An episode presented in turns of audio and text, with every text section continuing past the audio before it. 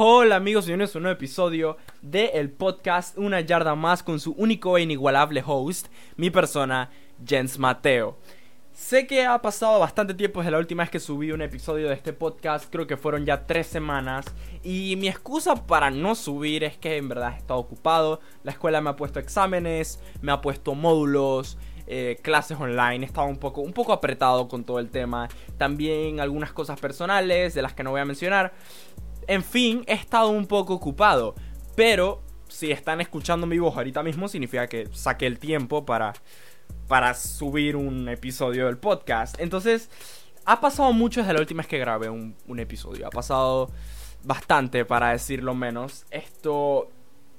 En este episodio vamos a hablar de diversos temas de la NFL, como vamos a hablar sobre Patrick Mahomes, vamos a hablar sobre el home field advantage, o sea, la ventaja del equipo local vamos a hablar sobre cómo sería la combinación de Burrow y AJ Green. También voy a hablar un poco sobre la NFC West, entre otras cosas.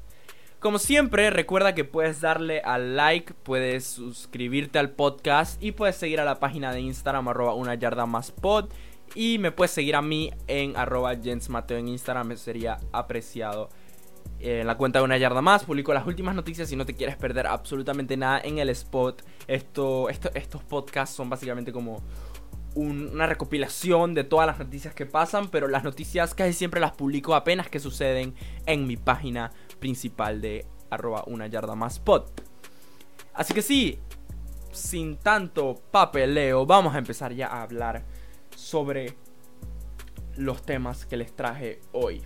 El primer tema del que quiero hablar es el nombre de los Washington Redskins. En el episodio anterior mencioné que los Redskins eh, se iban a cambiar de nombre oficialmente porque FedEx no le gustó la idea de que el nombre fuera Redskins.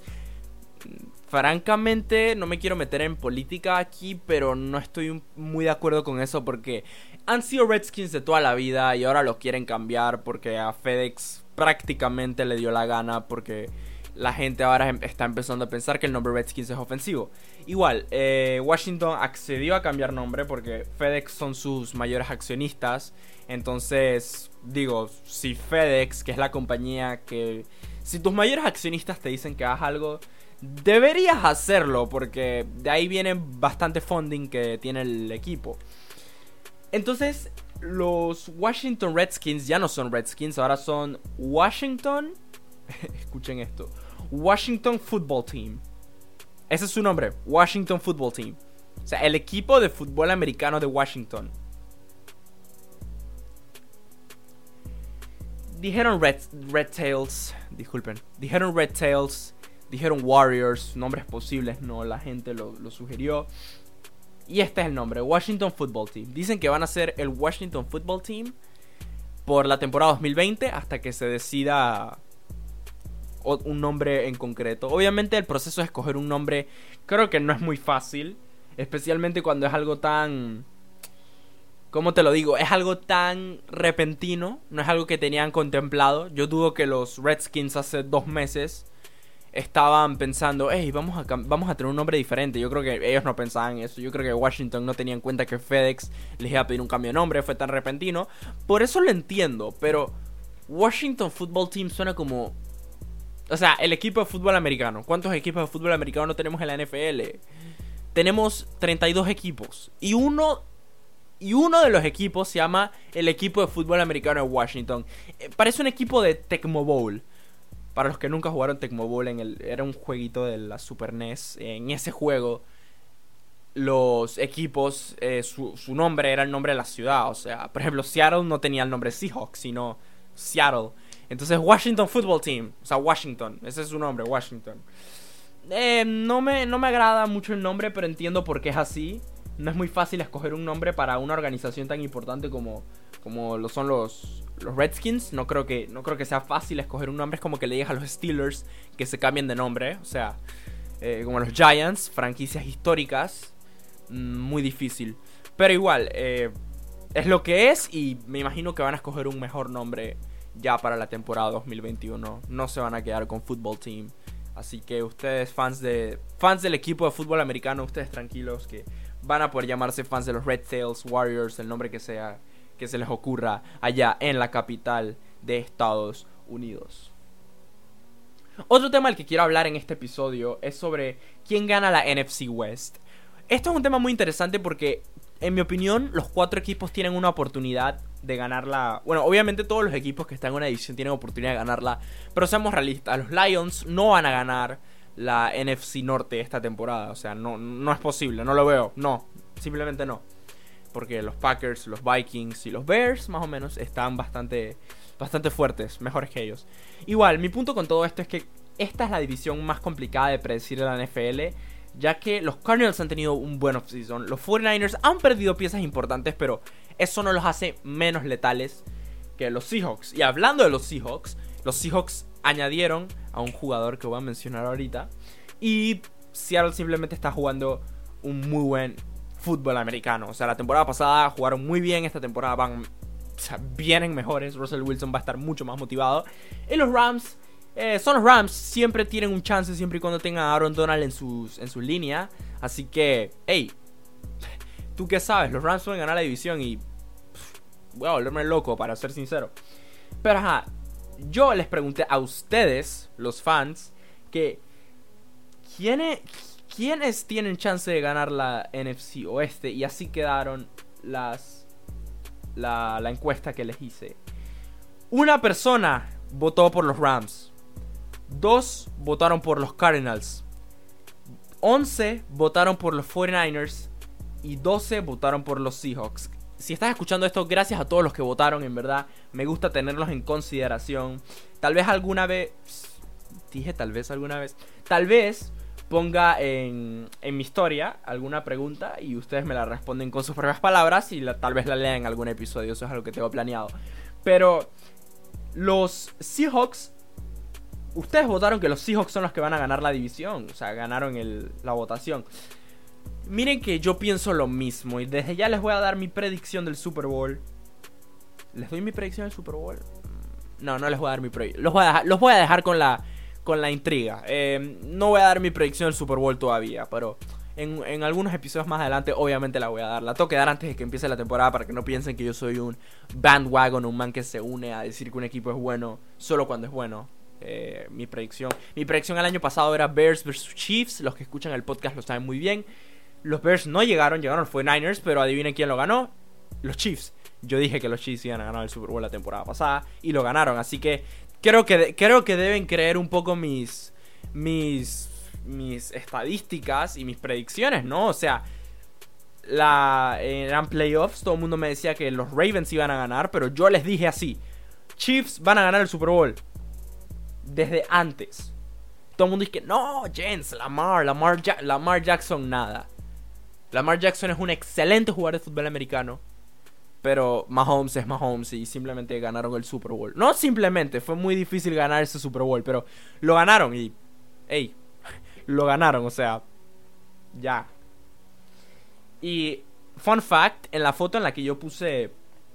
En la que yo puse que los Chiefs iban a ganar el Super Bowl, Patrick Mahomes me dio like. Sí, la cuenta verificada con el con el ganchito azul. No es mentira. Si quieren pueden, pueden verificar mis posts de arroba una yarda más y se van a dar cuenta vamos a continuar con los con otro tema. Eh, vamos a hablar sobre el home field advantage, la ventaja del equipo local. Porque esto es un tema interesante. Porque siento que, por ejemplo, y un saludo a, a la gente de Sideline por Cable Onda Sports, eh, una cadena acá de mi país, de Panamá. Ellos estaban hablando de esto y me, me dieron una idea para hablar del tema. Yo creo que la ventaja del equipo local es algo que se va se va a eliminar totalmente. ¿Por qué? Porque cada vez, cada día que pasa, hay menos probabilidad de que los fans puedan regresar a un estadio de fútbol americano o de lucha libre o el deporte que sea, porque todos los deportes están ahorita mismo sin fans, sin fans presentes por lo menos. En virtuales hay deportes que lo están haciendo. Lo que quiero decir con todo esto es, la ventaja del equipo local es algo que se está que se va a disminuir, se va a eliminar totalmente. Porque yo no creo que los fans puedan estar en los estadios de la NFL esta temporada. En verdad, no lo veo posible. No veo, no veo mucho chance de que eso pase. Al decir esto, ustedes ven estadios como el Mercedes-Benz Superdome, el de los Saints, el Dome, como le dicen, estadios como el de... Me, eh, estadios como el que yo he ido, yo solo he ido a un estadio NFL, eh, Heinz Field, he ido al estadio de los Steelers. Ese estadio es muy, muy, muy, muy ruidoso cuando el partido es de noche. Yo fui a un partido de Bengals versus Steelers. Era, era tarde-noche, o sea, ya el partido terminó como a las 8 o 9 de la noche más o menos. Y mi punto no es para hablar lo que yo he vivido, mi punto aquí es para decirles que hay estadios muy ruidosos como el de los Patriots, como el de los Chiefs, el de los Ravens es bien ruidoso según lo que he oído, el de los Saints es de los más ruidosos, el de los Seahawks. Cuando un equipo más pequeño, por ejemplo los Lions, entran a jugar... Sí me he burlado de los Lions en este episodio, qué risa. Esto, cuando un equipo más pequeño por ejemplo, Lions llega a jugar o Bengals en su tiempo. Los Bengals creo que están en modo reconstruyendo, pero antes eran peores. Creo, no son muy buenos, pero ajá. Un equipo como los Bengals o los Lions entran a jugar en el Mercedes-Benz Superdome donde los fans están rugiendo. Obviamente eso intimida al equipo. Y ustedes saben, ¿no? O sea, si ustedes han visto un partido de NFL por la tele y se han, han prestado mucha atención, o han ido a ver, hay, conozco gente afortunada que ha ido a ver partidos en vivo en NFL. Ustedes saben que en la pantalla gigante dice algo como eh, silencio que la ofensiva está trabajando, obviamente para que... Obviamente para que... ¡Ay! Se me salió. Eh, obviamente para que nosotros, los fans que estamos en atendencia, eh, que estamos atendiendo al juego, no gritemos para no distraer a nuestra ofensiva, o sea, el equipo local, para que puedan anotar. Pero cuando el otro equipo está en su, en su drive ofensivo, le dicen a los fans que griten para que no se puedan escuchar. Y eso pasa bastante en Kansas City, eso pasa bastante en Seattle, en Pittsburgh pasa bastante, en, en New Orleans también. Mi punto con todo esto es que esta temporada va a ser muy peculiar porque los equipos pequeños no van a ser intimidados por los públicos grandes de los equipos más grandes. O sea, siento que este, esta temporada va a ser basada totalmente en la habilidad de los jugadores. O sea, siento que esta temporada va a ser totalmente basada en la habilidad de los jugadores. Y lo que quiero decir con esto es que, por ejemplo, esto es lo que está pasando mucho en la NBA. un shout out a una canasta más. Eh, está haciendo un excelente trabajo. Mi amigo Lucas Mailin está haciendo un excelente trabajo cubriendo la temporada de la NBA. Sigan su página arroba una canasta más pod en Instagram como sigo. Esto es algo que yo veo que está pasando mucho en la NBA últimamente. O sea, los partidos de la NBA de este reinicio, ¿no? Eh, con COVID, estos partidos de la NBA han no solo tenido puntajes más altos, sino que los partidos están más cardíacos, como me gusta decirlo. Los partidos están más... Ah, este equipo está ganando por dos y quedan 26 segundos en el marcador. Lo que quiero decir es que los partidos son mucho más reñidos.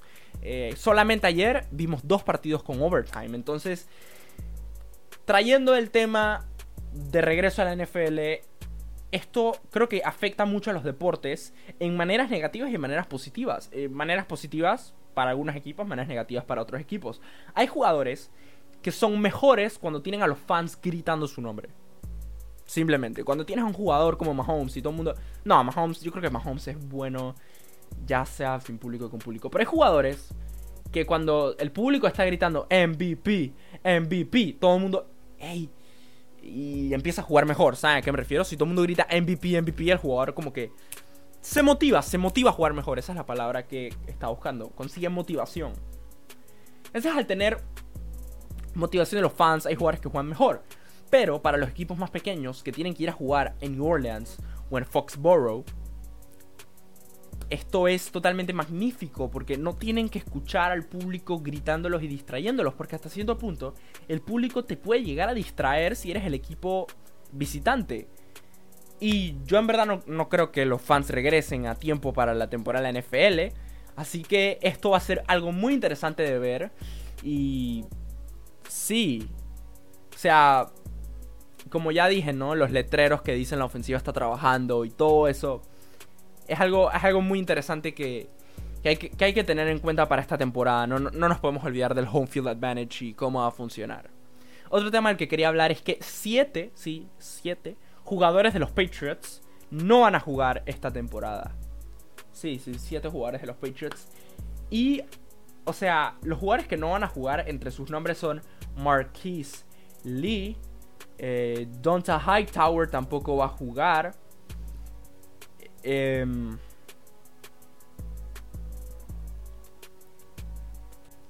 Patrick Chung, que es otro jugador bastante importante, tampoco va a jugar. Brandon Bolden, un running back de los Patriots backup, tampoco va a jugar. Marcus Cannon tampoco va a jugar. Y Danny Vital, el fullback, tampoco va a jugar. O sea, tenemos jugadores importantes que no van a poder jugar esta temporada. Y no es que lo suspendieron, es que simplemente decidieron no jugar por lo que va a pasar con todo esto del COVID-19. Otra cosa, otro tema del que quería hablar es que Patrick Mahomes firmó un contrato de 503 millones de dólares, lo que lo convertiría en el contrato más caro de la historia de los deportes. Más caro que los futbolistas. Soccer, by the way. Más caro que cualquier basquetbolista, más caro que cualquier jugador de la MLB. Sí, 503 millones. No solo eso, sino que aprovechó para usar parte de su nuevo dinero para convertirse en dueño parcial de los Royals de Kansas City. Este muchacho no solo es bueno en la NFL, sino que es bueno con sus finanzas.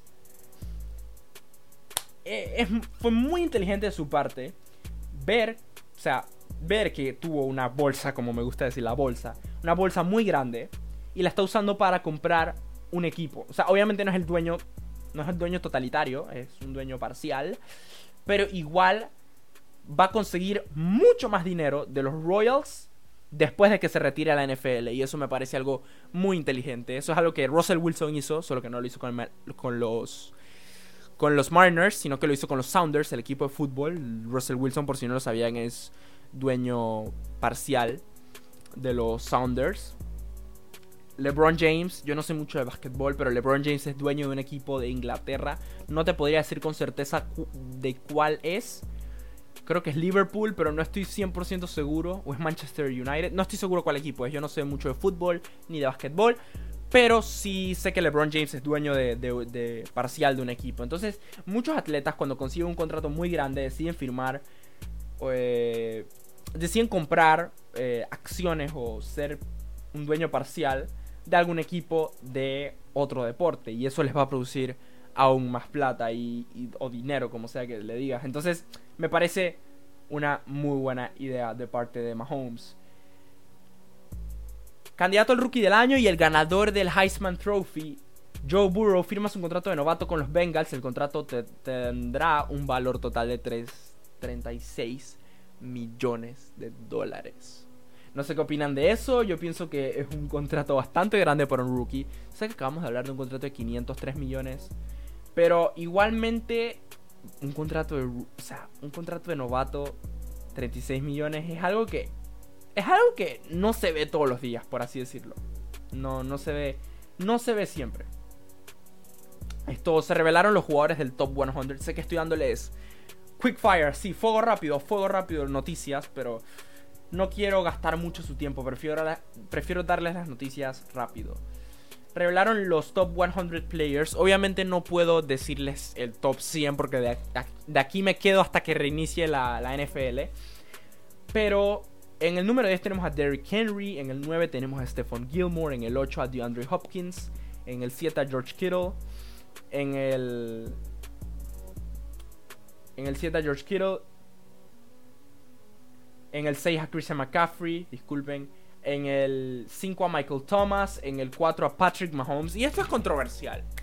Como Patrick Mahomes, MVP del Super Bowl, remontada épica en el Super Bowl, dicho sea de paso, es el número 4. Y escuchen quiénes son mejores que él. Aaron Donald en el número 3. Russell Wilson, que es muy bueno, en el número 2. Y en el número 1 está Lamar Jackson. Yo hubiera puesto a Mahomes en el número 1, a Lamar en el 2 y así los hubiera retrasado a todos para poner a Mahomes en el número uno. Porque Russell Wilson no tuvo una mejor temporada que, la, que, que Mahomes. Aaron Donald definitivamente no tuvo una mejor temporada que Mahomes. Y Lamar sí, pero Lamar no ganó el Super Bowl. Te lo pongo así. Lamar no ganó el Super Bowl. Lamar no fue el MVP del Super Bowl. Lamar perdió contra los Titans en la primera ronda. No hizo casi nada en ofensiva ese partido. Entonces, ese es tu mejor jugador de la temporada, alguien que no ganó el Super Bowl. Mahomes queda de cuarto por el segundo año consecutivo. O sea, yo me pregunto qué va a tener que hacer Patrick Mahomes para quedar de número uno. Yo creo que para que Mahomes quede de número uno, Mahomes tiene que ganar el MVP del Pro Bowl, el MVP del Super Bowl, el MVP, 6.000 yardas, 70... Alguna locura tiene que hacer Mahomes para quedar en, para quedar en número uno porque... Porque mm, simplemente lleva dos años seguidos en no, quedando en número uno. Y ha sido, en mi opinión, el mejor jugador durante las últimas dos temporadas. Pero esta lista la hacen jugadores, ni siquiera la hacen periodistas, no la hace... Sí, esta lista la hacen los jugadores, no la hacen ni periodistas, ni coaches, nada, nada, nada, solamente los jugadores. Entonces obviamente que no van a votar por Mahomes, los celos. No, mentira, estoy molestando. Pero igual, no, no entendí eso.